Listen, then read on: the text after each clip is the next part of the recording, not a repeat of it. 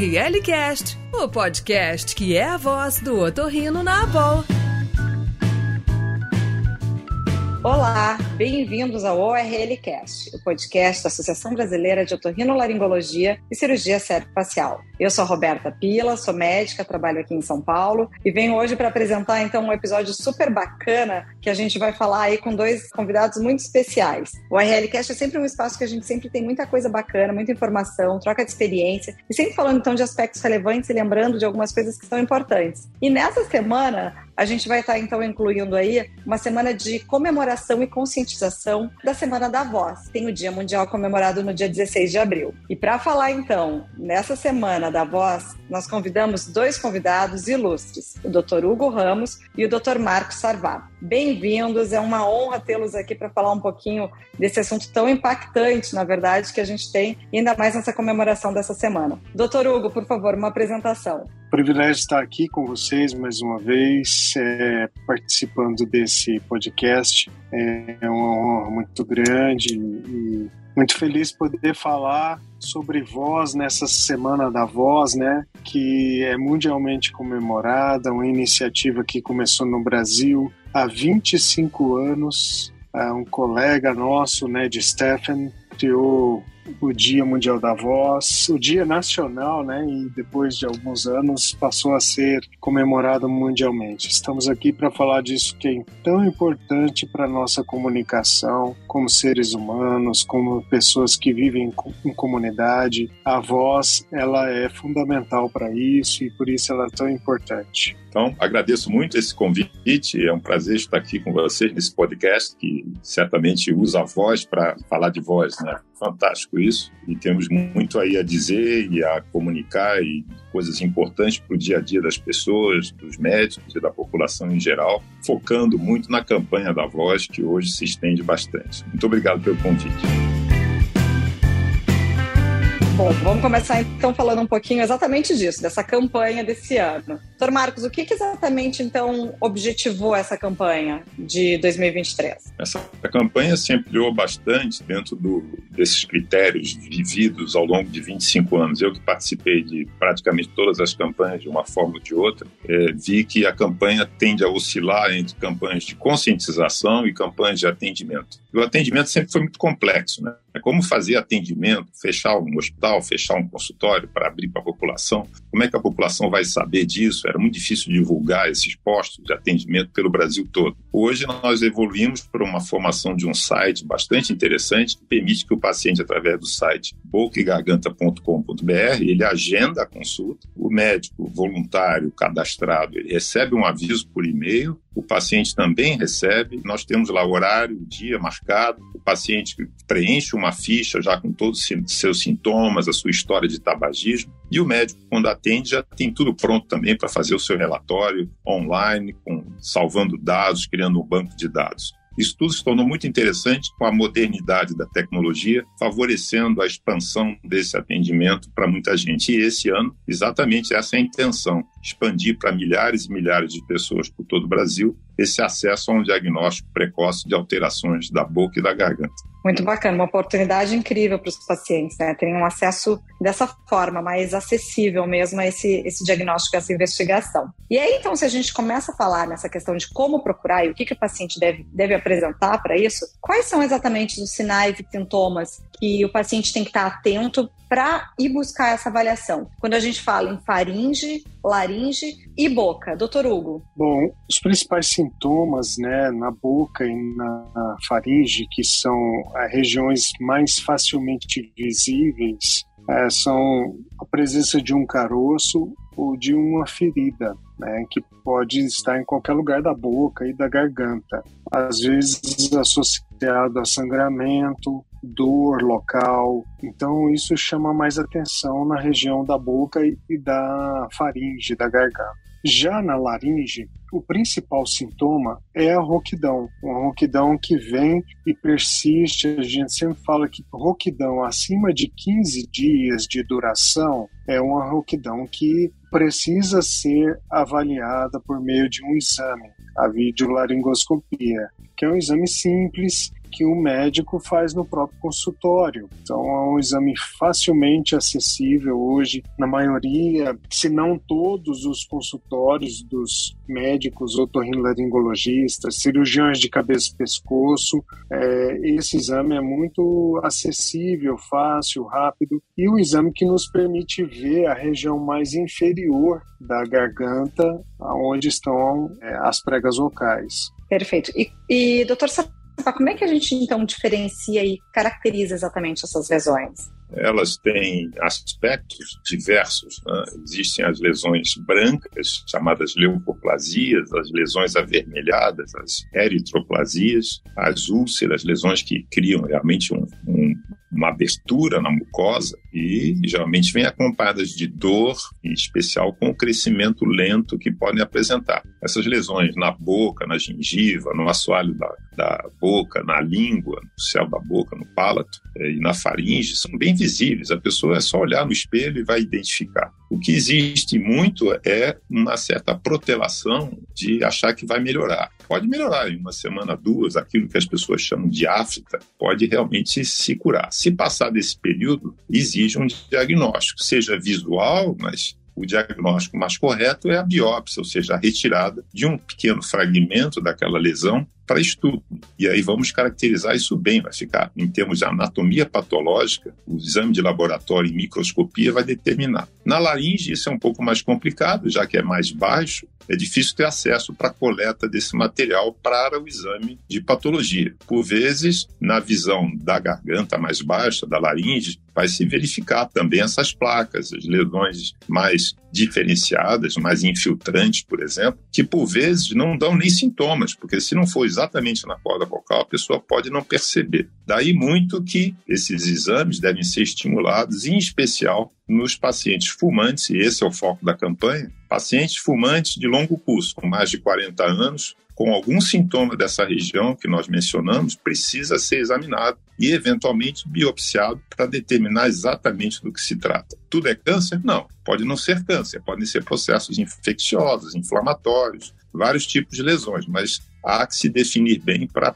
não deixar progredir uma coisa séria. E doutor Hugo, então falando dessas diferenças de lesões, assim, a gente tem então lesões que não se caracterizam como um câncer especificamente e que a gente poderia então considerar que, que são lesões pré-malignas? Sim, existem lesões que no seu estágio muito inicial que seriam excelentes serem diagnosticadas nessa fase são lesões que têm o potencial de se transformar num câncer, mas que ainda não chegaram nessa fase. O exame precoce de todo paciente que fuma ou paciente que está com essa rouquidão que persiste por mais de 15 dias nos proporciona ter um diagnóstico precoce, às vezes na fase das lesões pré-malignas, né, as lesões potencialmente malignas, ou até naquelas que já são malignas, mas que estão num, um quadro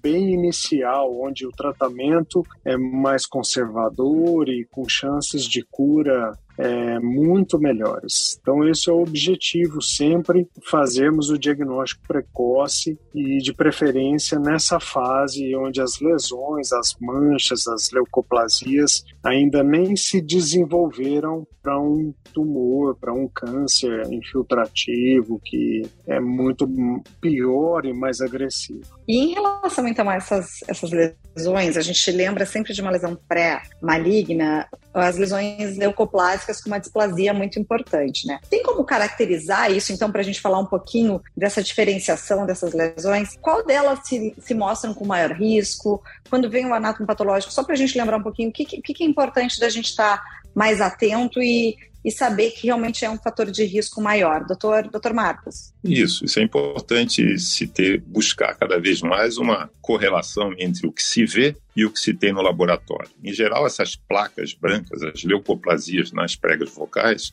quando são mais definidas e tênues, ou seja, pouco espessas, lisas, elas caracterizam uma questão mais em fase inicial e por vezes sem essa tendência imediata a malignização e podem eventualmente ser tratadas com mais calma. Portanto, interromper o tabagismo, tirar fatores de risco, como o álcool associado, ambientes poluídos, etc. Já as lesões mais rugosas e mal definidas, espessas, né, irregulares na superfície e múltiplas, essas merecem uma intervenção, qual seja não necessariamente a biópsia, mas a retirada completa dessas lesões. E por quê? Em geral, as biópsias vão ser feitas num pedaço, num pequeno trecho. Esse trecho pode mostrar uma displasia leve e um outro trecho ter uma displasia intensa, ou no nível acima, já o carcinoma in situ, ou seja, o carcinoma restrito à mucosa, ou o carcinoma já ultrapassando a mucosa, que é o carcinoma microinvasor. Ou seja, essas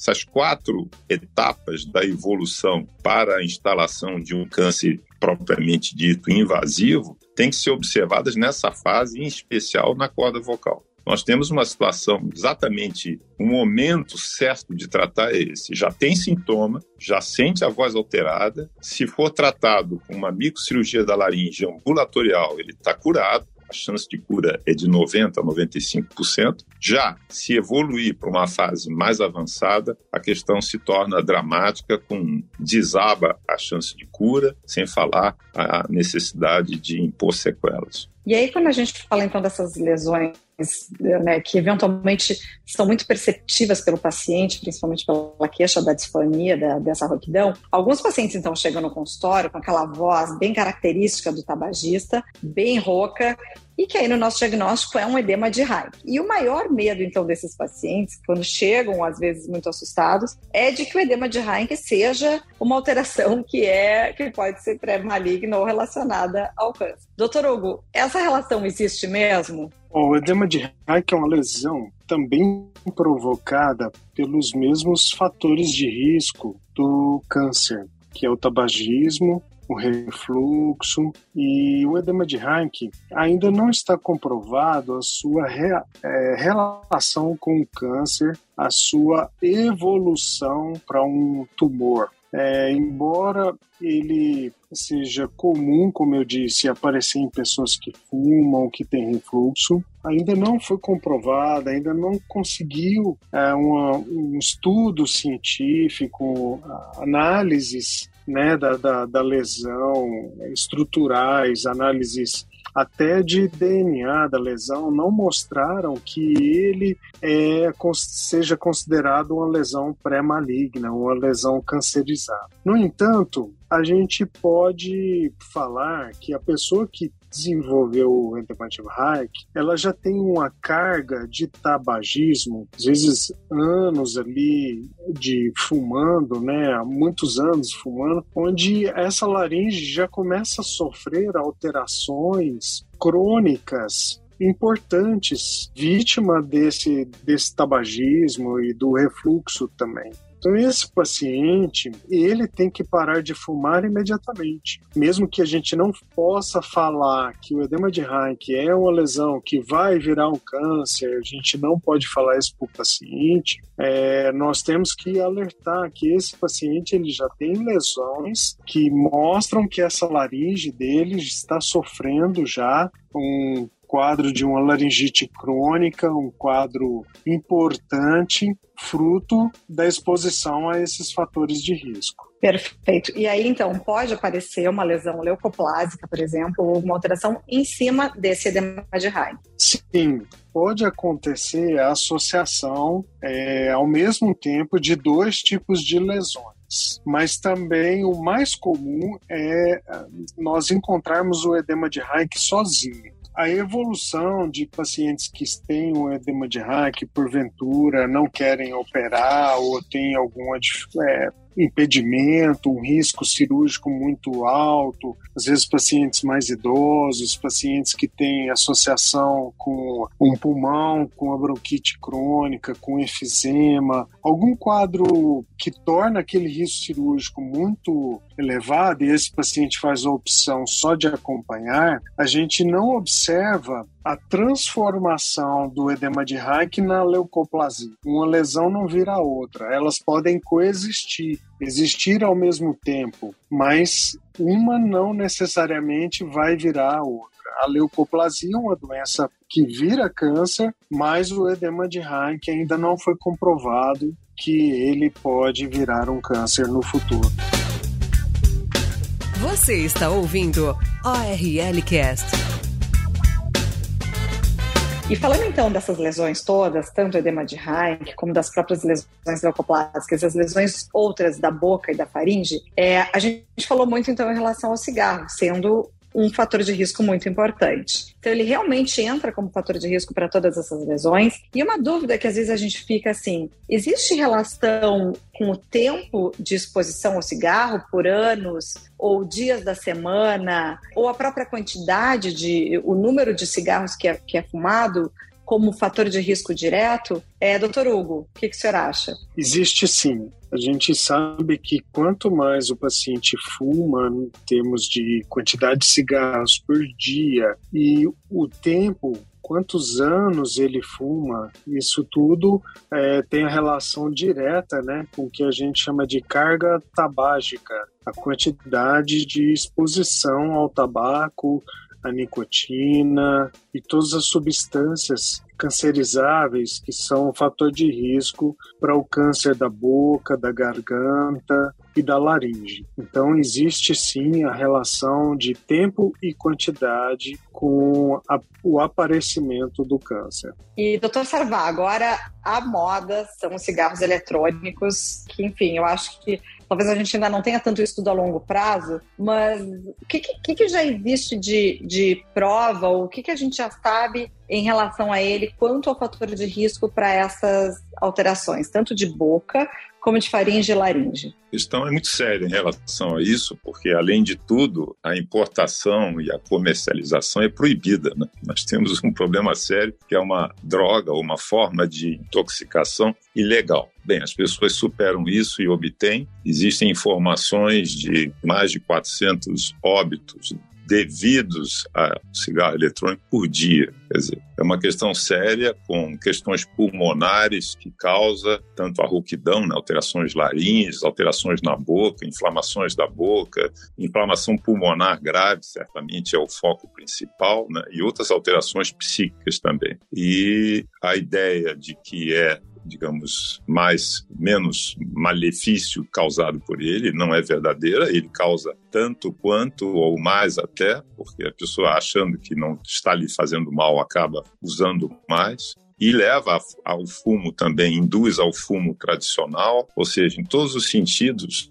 ele é prejudicial né? e causa uma porção de sintomas mesmo, de espinéia, falta de ar, né? ou seja, sintomas pulmonares, respiratórios graves e o número de pessoas jovens que estão utilizando, talvez por modismos, né? por fazer uma outra forma de administração, se achando descolados, estão aí fazendo uso de uma droga, está pegando a camada mais jovem da população e induzindo a um uso cercado de problemas de saúde. Né? E isso é muito grave e também, portanto, leva às deteriorações e malignidades da boca e da garganta como um todo, da laringe. Né? Isso é muito sério. Né? Há que ser combatido, não sei se por força policial, mas por esclarecimento à população de que isto é tão ou mais maléfico do que o cigarro tabaco tradicional. E o mecanismo dele diretamente na laringe é pela quantidade da nicotina associado ao, à temperatura, à fumaça?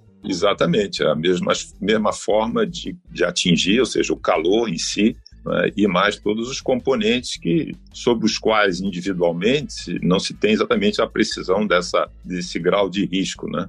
O que se tem em relação ao tabaco serve para ele. Né? O tabaco é bem conhecido há né, centenas de anos, mas estudado mais recentemente, né, ele aumenta o risco de câncer de boca e de garganta em de 8 a 10 vezes numa pessoa. Ou seja, entre os que não fumam, podem ter também câncer de boca e de, e de laringe. Isso não é impossível de acontecer. Só que a chance nos que fumam é 8 a 10 vezes maior. Nos que bebem álcool rotineiramente, vai para 20 vezes mais. Quer dizer, é uma incidência muito alta e um risco que as pessoas correm, talvez é, desnecessário. Né? E o pior é o diagnóstico inicial, que poderia ser feito, porque os sintomas são muito óbvios e evidentes na boca, na voz, na deglutição, deveriam levar essas pessoas a serem atendidas logo, incorporadas em, em serviços de interrupção do tabagismo e tratadas numa fase inicial. Isso acaba não acontecendo, ou seja, a luta contra o tabagismo e suas consequências né, é muito do motivo de campanhas. Né? Países ainda onde essa cultura não se estabeleça, precisa muito de campanha de, de esclarecimento e para adiantar a vinda dessas pessoas todas. E certamente agora o cigarro eletrônico também vai ser um dos, dos fatores de risco relacionados ao surgimento dessas lesões. Então, pegando o gancho, doutor Sarvá, o álcool ele é um fator de risco e ele se soma, então, um aumento desse fator de risco quando os pacientes são usuários do cigarro e do álcool, é isso? Exatamente. Localmente, né, pelo efeito químico na boca e na garganta alta, na faringe. Na laringe nem tanto, né? A laringe não recebe álcool diretamente, mas pela intoxicação corporal como um todo. Isso multiplica essa probabilidade de ocorrência de, de lesões. E isso tem que ser muito bem divulgado. Né? As pessoas acham né, que bebida faz bem, mas a bebida faz muito mal para um tabagista. Pode ser em pequenas doses, essa discussão se o álcool em pequenas doses teria alguma, algum benefício à saúde, mas para o tabagista, esse tabagista de longo curso, certamente está multiplicando o seu risco de malignidade nessa região. E aí,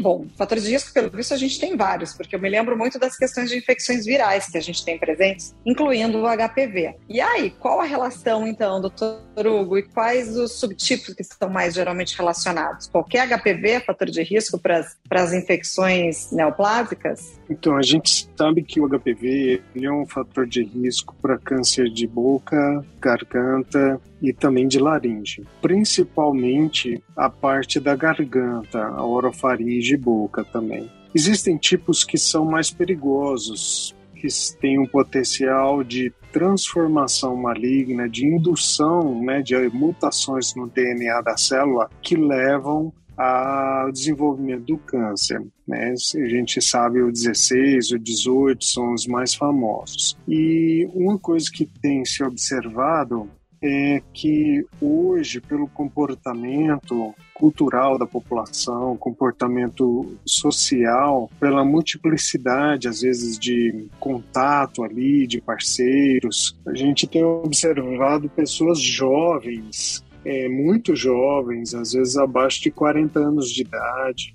casos de pacientes com 30, 30 e poucos anos de idade, que desenvolvem câncer relacionado ao HPV. Então, isso tem sido cada dia mais frequente nós é, encontrarmos tumores de laringe, tumores de garganta provocados, induzidos pelo HPV. Então, o HPV, sem dúvida nenhuma, é um fator de risco para esse tipo de câncer. E, doutor Hugo, é, em relação à vacinação para o HPV, ele, ele pode ser considerado como um, enfim, um fator para proteção para essa evolução dessas doenças? A vacina ela é profilática, ela tem uma eficácia comprovada de se evitar que a pessoa pegue a doença, pegue ali esse vírus, o HPV. Por isso ela está indicada, a vacinação está indicada para crianças ali no final da infância, antes da adolescência,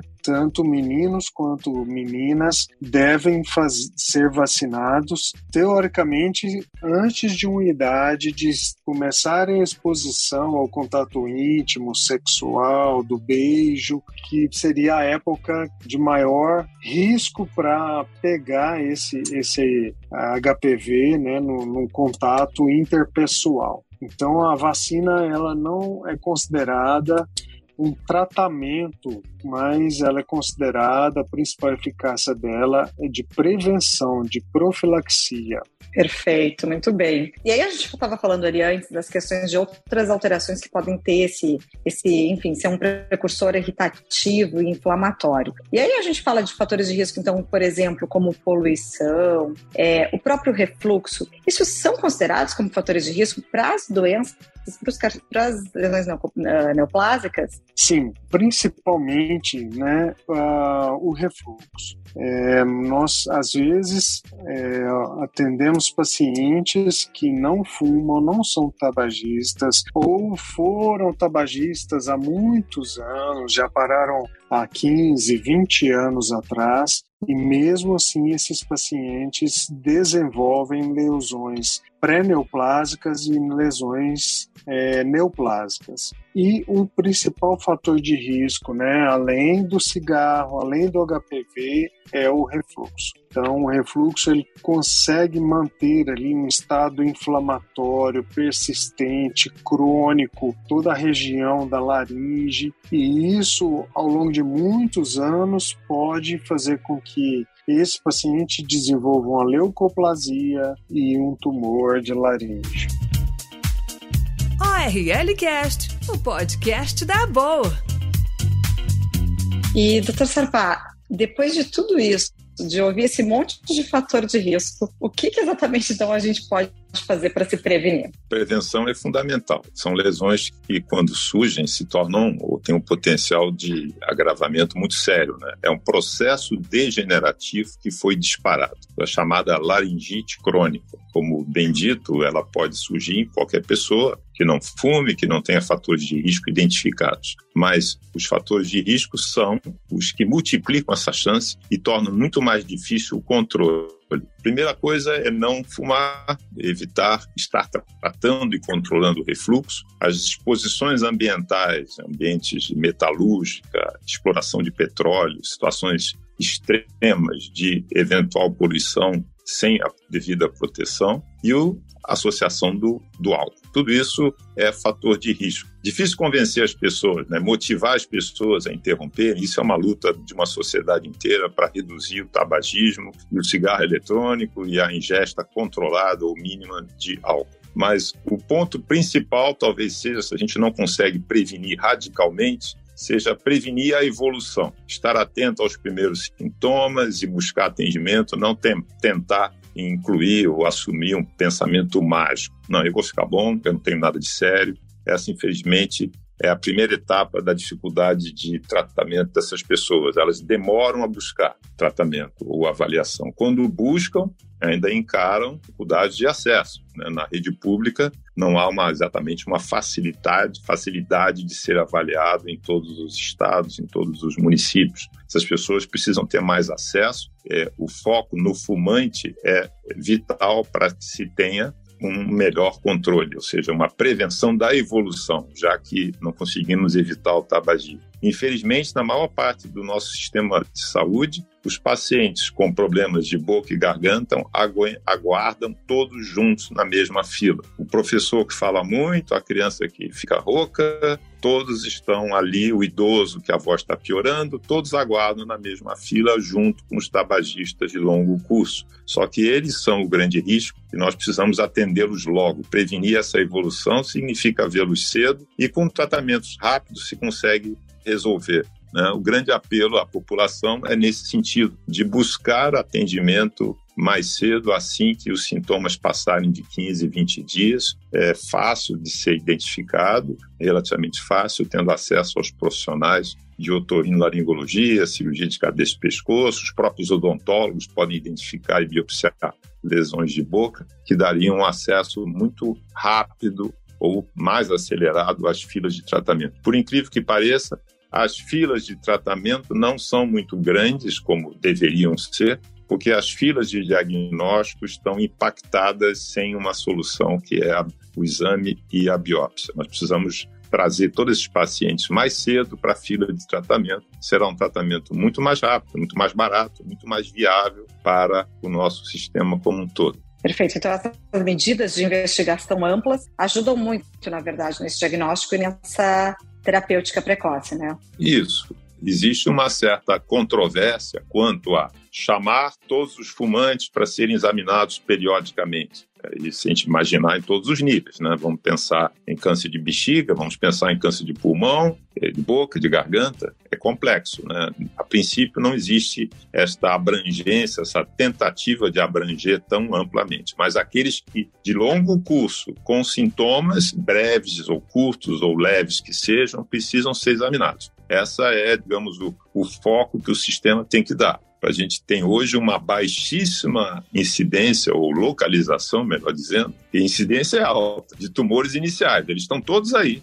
virando tumores avançados. Nós precisamos ter uma proporção de tumores iniciais muito melhor detectada. E isto é exatamente a forma de diagnóstico, é olhar a boca, simples, examinar a boca. E isso é um estímulo a toda todos os médicos, em especial os otorrinolaringologistas, de examinarem a boca dos pacientes. E a laringoscopia, que é o ato de olhar a laringe um pouco mais abaixo, com as óticas, instrumentos óticos, sejam via nasal ou via a própria boca, através da, da boca, examinar e ter uma experiência acumulada de identificação das lesões iniciais. Pior coisa não para um profissional e quem já não passou por isso, de não identificar no começo uma lesão e não conseguir motivar e estimular o paciente a interromper o fator de risco e conseguir evitar essa progressão. Isso é muito importante que seja absorvido por todos. Perfeito. E para finalizar, a última pergunta, então, para o doutor Hugo. Quais os profissionais, então, que o público em geral precisaria procurar na presença de uma dessas lesões, de boca, faringe ou laringe? Bom, o profissional é o especialista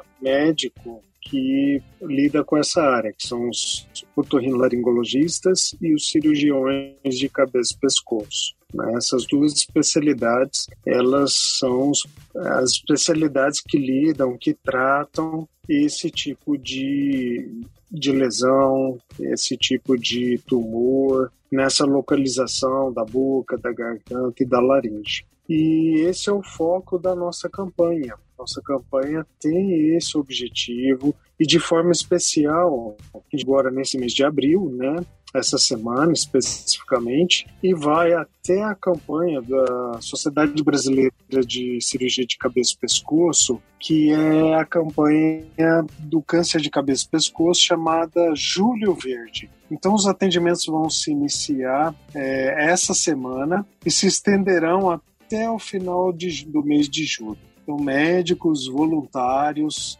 de forma gratuita, em serviços particulares, seus consultórios particulares, clínicas particulares e também em serviços públicos participarão, se inscreveram para realizar esse atendimento, realizar esse exame gratuito à população durante todos todos esses dias, né, que se inicia agora e vai até o final de julho. E essa é a importância da nossa campanha, é buscar conscientizar a população, buscar fazer um diagnóstico precoce das lesões iniciais, buscar falar para a população pare de fumar, pare de se expor aos fatores de risco e, no mínimo sinal, procure imediatamente um médico, mesmo que você não tenha um acesso direto ao especialista, procure o médico no posto de saúde, o clínico geral, o cirurgião geral, que ele já vai te dar o um encaminhamento para você conseguir chegar até esse especialista. Então esse é o foco da nossa campanha, por isso que nós estamos nessa grande mobilização nacional com esse objetivo e tendo sempre o apoio, né? Queremos agradecer aqui o apoio da Academia Brasileira de Laringe e Voz, da qual eu sou presidente atual, o apoio da Associação Brasileira de Otorrinolaringologia e Cirurgia Cérvico-Facial, o apoio da Sociedade Brasileira de Cirurgia de Cabeça e Pescoço e de várias, várias outras entidades médicas que estão nos apoiando nessa campanha. Também o INCA, Instituto Nacional do Câncer, Ministério da Saúde. Então, nós estamos fazendo uma grande mobilização para que essa campanha seja uma campanha que faça o bem à população que tanto precisa do nosso país. E nosso coordenador nacional aí é o Dr. Sarvar, com grande experiência em campanhas e aceitou de forma ousada e de forma corajosa fazer essa campanha que tem uma ousadia muito grande de promover tantos dias de atendimento em todo o nosso país. E mais uma vez obrigado por estar aqui, pelo convite, pela oportunidade. Então, como apenas como complemento, lembrar bem dos estomatologistas, profissionais médicos que atuam na questão da boca e que podem colaborar muito nesse diagnóstico inicial e, e na prevenção de todas essas questões, né? o diagnóstico diferencial, já que muitas outras lesões podem acontecer que não sejam necessariamente câncer. E também os patologistas orais da área de odontologia, né? a odontologia está aí pelo país todo, eles têm condições de fazer o diagnóstico inicial, uma biópsia de boca e acelerar esse encaminhamento para as unidades de tratamento. Gostaria muito de agradecer essa oportunidade, nessa né? campanha, como o nosso presidente disse, ousou muito, né? a gente confia na visão de ação social dos nossos colegas, né, que sempre participaram e que têm essa possibilidade de dedicar um pouco, por isso a, a campanha é extensa, para que todos possam dar um pouco e nós juntos oferecemos muito à população no sentido de diagnóstico precoce. Mudar realmente a cultura do encaminhamento do tabagista, da abordagem do tabagista, que é um problema. Nós, nós nos sentimos muitas vezes é, enxugando gelo. No momento em que você sabe que a população está comprometida com um tabagismo exacerbado, ou simplesmente a sua presença, associando a álcool, e nós precisamos utilizar nada melhor do que a nossa voz para dizer que isto não é bom, que isso não é certo, mas se você continua, por favor, pelo menos não deixe isso progredir muito,